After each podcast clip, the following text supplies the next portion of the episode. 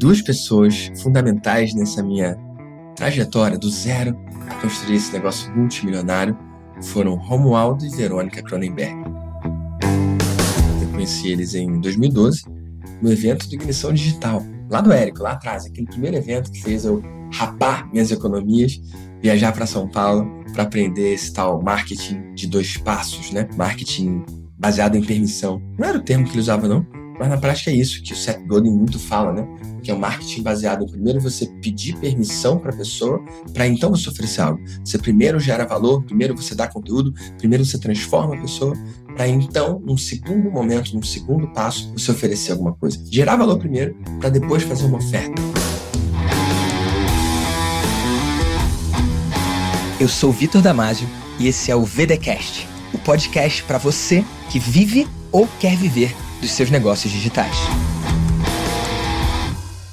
E lá no evento do Ignição Digital teve uma palestra do Romualdo e da Verônica Cronenberg. E é muito louco isso, né? Você vai no evento, você não sabe exatamente o que você vai encontrar. Já aconteceu com você, de você ir no evento?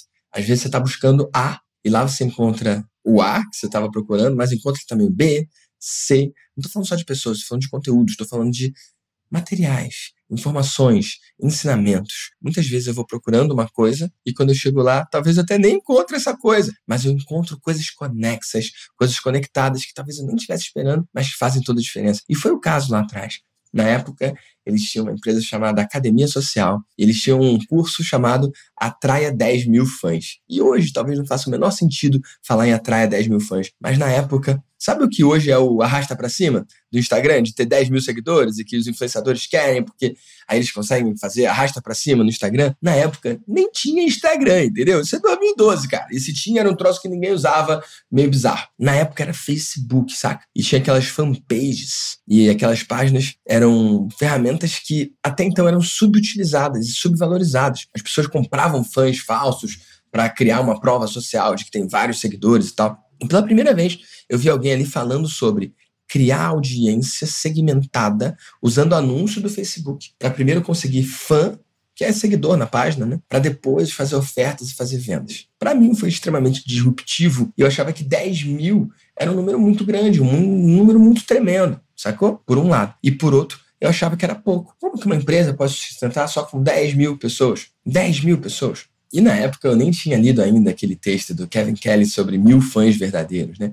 Enfim, o que é pouco, o que é muito? Mil, dez mil, não quero entrar nesse mérito, tá? Mas aquela empresa, aquelas duas pessoas que a galera inclusive achava que eram casados, né? Romualdo e Verônica Cronenberg, mesmo sobrenome, e depois a galera descobriu que eram irmãos, inclusive são meus amigos até hoje. Eles estavam vendendo a possibilidade de você atrair 10 mil seguidores com a promessa de que com 10 mil seguidores, talvez se encontrasse esses mil fãs verdadeiros que iam fazer seu negócio para frente, que iam fazer seu negócio deslanchar. E quando eu vi aquilo ali, eu fiquei muito maravilhado com essa possibilidade. Eles ensinavam a fazer anúncios para conseguir seguidores, só que de uma forma diferente. Ao invés de só anunciar para as pessoas seguirem, o que nunca deu muito resultado, eles usavam uma ferramenta chamada Fangate. O que era um Fangate? Era uma página dentro do Facebook que tinha uma tipo uma aba uma aba ali dentro que você podia mandar o seu anúncio direto para aquela aba. Pensar nisso hoje é muito esquisito porque mudou tanto e não, não é assim. Mas lá tinha essa oportunidade e essa aba ela era dinâmica. O que, que eu quero dizer com isso? Quando uma pessoa que não era seguidor da página entrava, via uma página A. E quando alguém que era seguidor da página entrava, via uma página B. Ou seja, seguidores e não seguidores da página viam duas páginas distintas, dois desenhos distintos, dois textos distintos. Tinha um conteúdo para quem era seguidor e outro para quem não era. E o que, que isso possibilitava na época? Você fazer a tal da fangate. Fangate nada mais era do que quando você entra numa página que você não segue, ter lá um texto falando: "Ei, exclusivamente para seguidores dessa página, você vai ter acesso gratuito ao download da música tal". Você oferece uma recompensa, você oferece algum tipo de benefício para a pessoa curtir. E aí, depois que a pessoa curte, aparece uma outra página ali e você pode escolher o que você coloca ali. E adivinha o que, que eles colocavam? Uma página de captura. Isso mesmo, uma página de captura dentro do Facebook. Você conseguia colher ali o nome da pessoa, o e-mail da pessoa. Então, ele gastava uma vez só o anúncio, uma vez só pagava a plataforma para mostrar o seu anúncio, tráfego pago, né? E conseguia com isso duas ações. Dá para dizer que seria um opt-in duplo, né? A primeira ação, o seguidor na página. Você ganhava um seguidor a mais ali, um fã. E a segunda ação, esse cara entrava na sua lista de e-mails. O que tem tudo a ver com marketing baseado em permissão, o que tem tudo a ver com marketing baseado em dois passos. E aí, eu ainda não entendia o poder dos fãs no Facebook, mas naquela altura eu já entendia o poder dos e-mails. Eu já sabia que era possível vender muito usando e-mail. Eu falei, cara, eu vou testar esse troço aí, eu vou experimentar essa parada. E aí vem um conceito muito interessante, que é o conceito de quem vai pagar essa conta. Eu já vou falar sobre isso aqui nesse episódio mesmo, mas o que eu quero dizer é que quando eu tive aquele conhecimento, ao invés de guardar para mim, porque muitas pessoas ali ouviram aquela mesma palestra que eu ouvi e não fizeram nada, né? Outras ouviram aquela palestra e guardaram para si e talvez implementaram só no seu negócio. E conseguiram resultado? Tudo bem. Eu resolvi ir além por dois motivos. Um, eu nem tinha um negócio. Dois, eu não tinha no que implementar. E três, eu precisava de dinheiro. Eu precisava ser pago. Naquela altura eu tinha acabado de pagar R$ 2.500, que era todo o dinheiro que eu tinha, mais a passagem, a hospedagem, a alimentação, para ir num evento. Eu tinha gasto todo o dinheiro, eu tinha que fazer dinheiro, eu tinha que gerar resultado, eu tinha que gerar resultado rápido. Então o que, que eu fiz? Eu peguei o que eu aprendi naquela uma palestra e eu ofereci para o mundo no formato de serviço. Formato de serviço. Então eu anunciei lá, ei, eu vou fazer uma campanha para você, eu vou atrair 10 mil fãs para sua página, a mesmíssima promessa que eu tinha aprendido ali. E vou gerar lista enquanto isso, para você ficar com ativo. Quanto eu vou cobrar por isso? R$ 2.500. Por quê? Por que, que eu prometi 10 mil fãs? Porque era o que eu vi que a galera estava conseguindo de forma consistente. Por que, que eu cobrei R$ 2.500? Porque eu queria. Eu tinha acabado de pagar aquilo ali. Eu queria ver se eu conseguia fazer alguém pagar aquele valor. E eu recebi o primeiro sim. E depois o segundo sim. E depois o terceiro sim. E é igual com consultoria, que quando eu comecei eu não tinha experiência, eu não tinha confiança também. Quando eu comecei a prestar serviço, quando eu comecei, eu não tinha confiança nem experiência. Como que você ganha confiança? Como que você ganha experiência? Fazendo e fazendo de novo e fazendo de novo. E como que eu consegui os primeiros clientes? Oferecendo para as pessoas que eu conhecia. Lembra da história do ser? Que eu ganhava 70 reais por noite numa maratona de bares no Rio de Janeiro? Adivinha, eles foram um dos meus primeiros clientes. Eu ofereci para eles a possibilidade de crescer a base de fãs na página do Facebook enquanto construía a lista de e-mail. Eles fecharam o negócio. E foi muito massa atrair mais de 10 mil fãs para aquela página. Mais do que isso, uma banda de metal chamada Still Alive, que por ironia do destino, apesar do nome Still Alive é ainda vivo, né? A banda não tá mais viva. E, cara, Still Alive é uma banda excelente, cara. O CD deles é maravilhoso. Inclusive, a banda do meu amigo Gil, que estudou comigo no FRJ. Olha que louco. O Gil, depois de uns anos, talvez eu possa contar essa história aqui mais pra frente. Ele acabou abrindo mão da posição dele de advogado na empresa que ele estava para perseguir o sonho de viver do curso dele de guitarra, que deu muito certo, por sinal. É uma história para contar no futuro, mas o Gil e a banda pagaram os R$ 2.500 para eu cuidar das redes sociais deles, gerenciar. Não tinha esse nome, analista de mídias sociais ou qualquer coisa assim, gestor de tráfego pago. Não tinha nome, não. Eles estavam pagando para um doido que dizia que conseguiria atrair 10 mil fãs e construir uma lista de e-mail no processo. E, cara, deu muito certo. Na época, a fangate deles eu fiz assim eu atraía as pessoas baseadas em interesses de bandas de metal, bandas semelhantes, bandas que tinham um estilo parecido com a que eles tinham, e ali eu oferecia uma música gratuita. Só que para isso o cara tinha que seguir a página. Quando ele seguia, ele via que ele tinha que colocar o e-mail para receber no e-mail a música. Olha que louco, cara. E em curtíssimo espaço de tempo, eu consegui não só os 10 mil fãs, como 15 mil fãs, depois eles passaram para 20 mil fãs e continuaram crescendo. Enquanto isso, eles construíram uma base de e-mails. Depois dá para contar essa história, talvez dá até para chamar o Gil aqui, sei lá, para contar como que, por causa desse ativo, por causa dessa base de e-mails, eles conseguiram vender mais CDs do que nunca, e mais do que isso, conseguiram se posicionar e serem chamados para abrir shows de uma turnê de uma banda internacional que veio para o Brasil. Então, aquela foi a prova de que aquela estratégia funcionava. Além disso, eu ofereci para uma festa de samba numa escola de samba do Rio de Janeiro. Fechei esse cliente também. E uma pizzaria na Barra da Tijuca. Cara, essa pizzaria do meu amigo Sasha, ela inaugurou o dia que a pizzaria abriu, eles já tinham mais de 10 mil fãs no Facebook. E não é que tinha 10 mil fãs comprados ou 10 mil fãs que nem sabiam o que estava fazendo. Não, 10 mil fãs que sabiam da pizzaria, sabiam qual era a pegada, qual era a cultura, qual era o jeito da pizzaria e que inclusive fizeram que, que no dia da inauguração a pizzaria já estivesse cheia. A pizzaria era um sucesso antes até de abrir as portas. E para mim aquilo foi a prova de como aquele marketing de dois passos funciona. E não funciona só para a galera do digital. Funcionou para uma pizzaria, funcionou para uma maratona de bares, funcionou para uma banda de metal, funcionou para várias coisas. E o que, que mais funcionou? Para mostrar e provar para aquele Vitor ali que aqueles ensinamentos que ele estava adquirindo poderiam se transformar em dinheiro. É muito doido isso, porque quando você precisa fazer alguma coisa, cara, isso te leva à ação. Eu acredito que a melhor forma de fazer uma coisa é sem precisar. Só que a forma mais rápida de fazer uma coisa é precisando. Aquelas outras pessoas que estavam lá e que pagaram o mesmo valor que eu paguei para estar ali, talvez para eles não tenha sido o último dinheiro, talvez para eles não tenha doído tanto pagar para estar ali, mas como para mim doeu, eu fiz valer. É a forma que eu vejo a história. Eu fiz valer porque não tinha outra opção. Sacou? Eu era entusiasta, eu era nerd, eu olhava tudo que tinha a ver com tecnologia.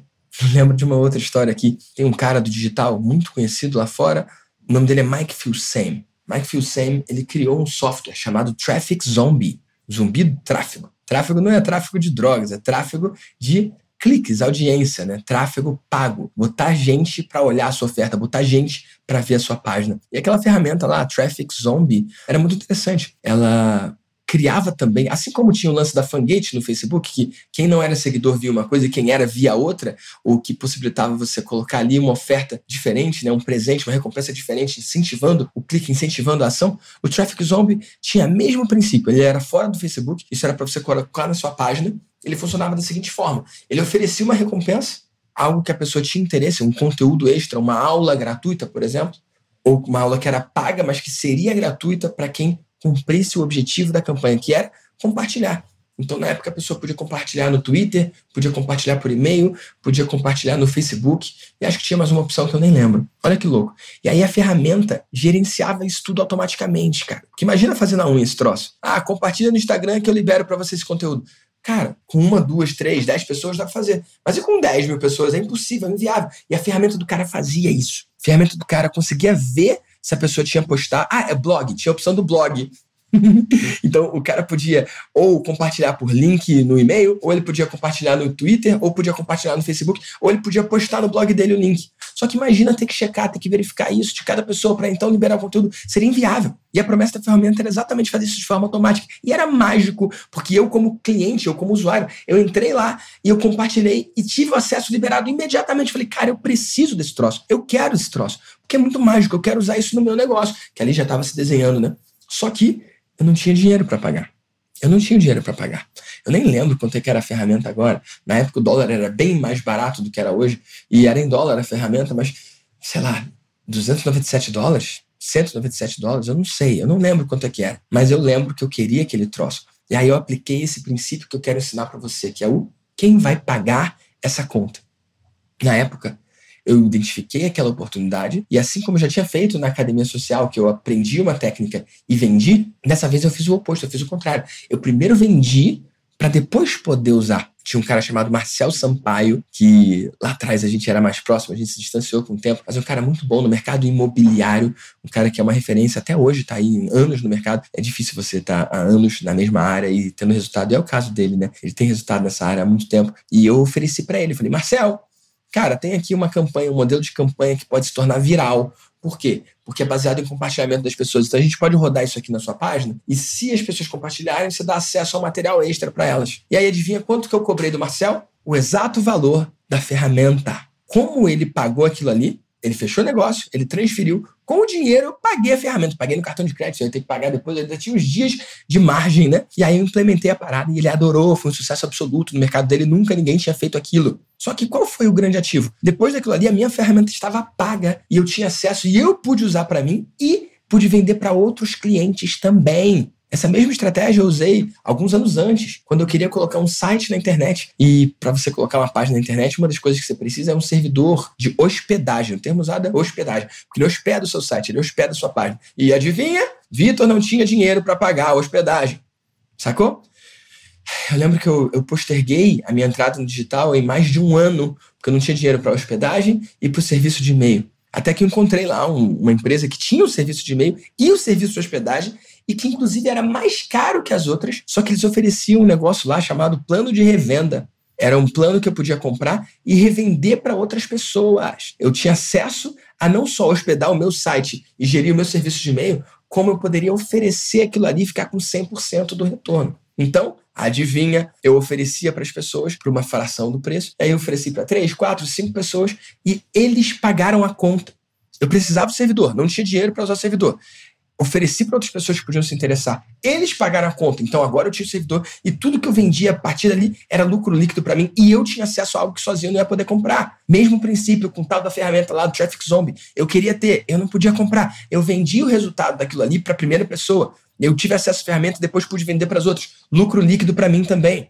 Eu fui no evento, paguei R$ 2.500, várias palestras, vários conteúdos. Um deles eu transformei em um serviço meu que eu vendi por R$ 2.500 várias vezes, cliente após cliente após cliente. Qual é o conceito por trás? Quem vai pagar essa conta?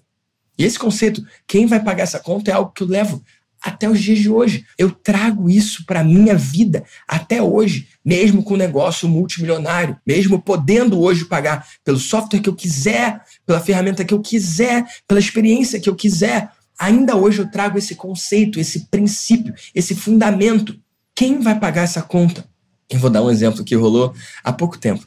Eu estava no Panamá e eu estava voando do Panamá para alguma outra cidade. Acho que foi na viagem que eu fiz. É, Guatemala, Belize e Panamá. Acho que foi isso. E eu fui pro aeroporto errado, cara. Fiz merda. Fui pro aeroporto errado. E é raro isso acontecer. Enfim, foi um dia meio mágico, assim, para mim.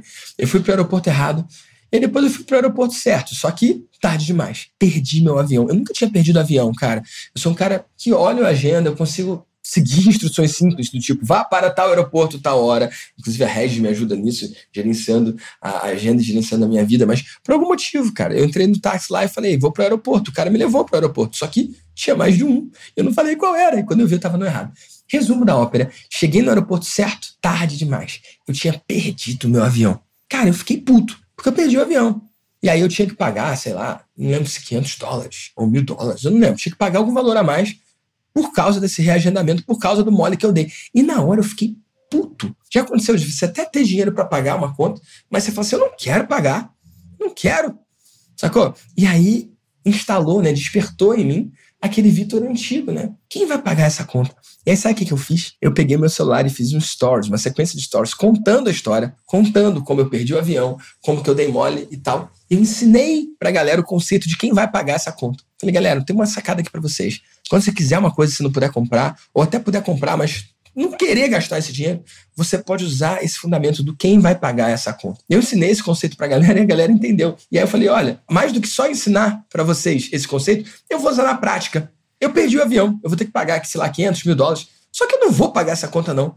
Quem vai pagar essa conta? E aí, olha que louco, eu fiz uma oferta. Eu falei, ó, por causa dessa mudança de avião, eu vou ter que ficar aqui, sei lá, uma hora e pouco, uma hora e meia, duas horas. O que, que eu vou fazer? Eu mandei um arrasta para cima e falei, galera, pode se inscrever aí, ou no Como Começar do Zero, ou no Maestria. As primeiras pessoas que se inscreverem vão ganhar 15 minutos relâmpago de consultoria comigo agora agora. Então, se você quer ter 15 minutos comigo, cara, arrasta para cima, se inscreve, porque quem vai pagar essa conta é você, e por causa disso você vai ter um bônus que você não teria acesso e que custa muito mais do que o valor do Maestria. Maestria é 997 por ano. Uma hora de consultoria comigo é 10 mil reais. Então 15 minutos, analogamente, seria 2.500. O cara tá levando 15 minutos de consultoria, o que dá 2.500 reais, pelo valor de mil reais, por exemplo, do Maestria.